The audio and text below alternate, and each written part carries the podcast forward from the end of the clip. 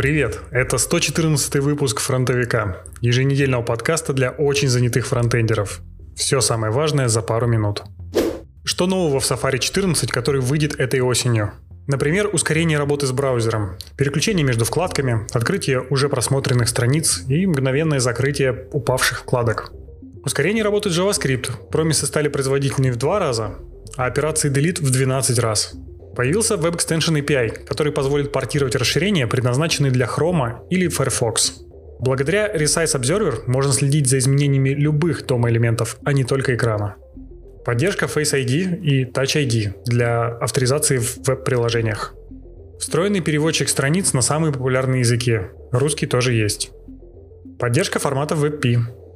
На самом деле изменений гораздо больше. Рекомендую посмотреть видео по ссылке, чтобы узнать о самых значимых улучшениях в Internet Explorer от Apple. Есть один старый баг в Safari на iOS. 100VH включает в себя и развернутую адресную строку, из-за чего контент вылезает за пределы экрана. Это мешает верстке лендингов, где крайне важно, чтобы самый первый экран всегда был целостным блоком и пользователю не приходилось скроллить. Нет, баг не поправили и править, похоже, не собираются. Разработчики говорят, что так и задумано. Однако теперь появился элегантный фикс с помощью малоизвестного значения WebKit Feel Available, который как раз является высотой доступной области. Времена верстки хаками возвращаются. Google говорит, что WebP сжимает изображение на 30% сильнее JPEG при том же качестве.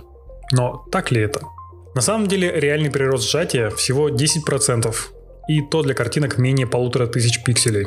На больших картинках MozJPEG уверенно вырывается вперед. В статье ничего не сказано про скорость такого сжатия и расходы по памяти, но я нашел информацию, что MozJPEG на 90% медленнее LibJPEG. Главный вывод, который я сделал, пока пытался разобраться, даже не пытаться разобраться, если прямо сейчас не горит. Существует очень много разных ситуаций, когда какая-то библиотека или формат показывает себя лучше других. И приверженцы технологий будут с пеной у рта доказывать, что их кейсы самые важные. Нет, спасибо, жмем как жали. Как на самом деле работает Prefetch?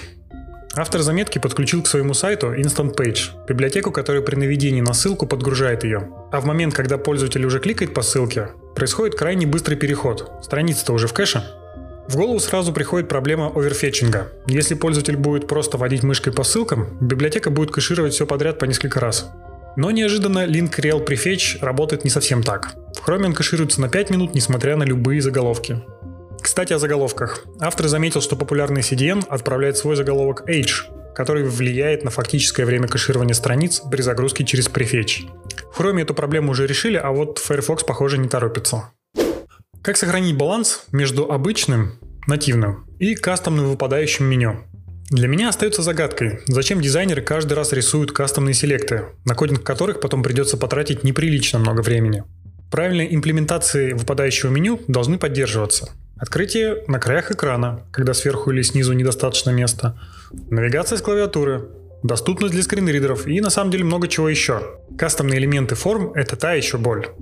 Но если вам никак не удается переубедить дизайнера, вот отличный гайд, как реализовать кастомный селект, собрав как можно меньше проблем. Все ссылки на канале. Канал по ссылке в описании. Это фронтовик, и мне уже пора.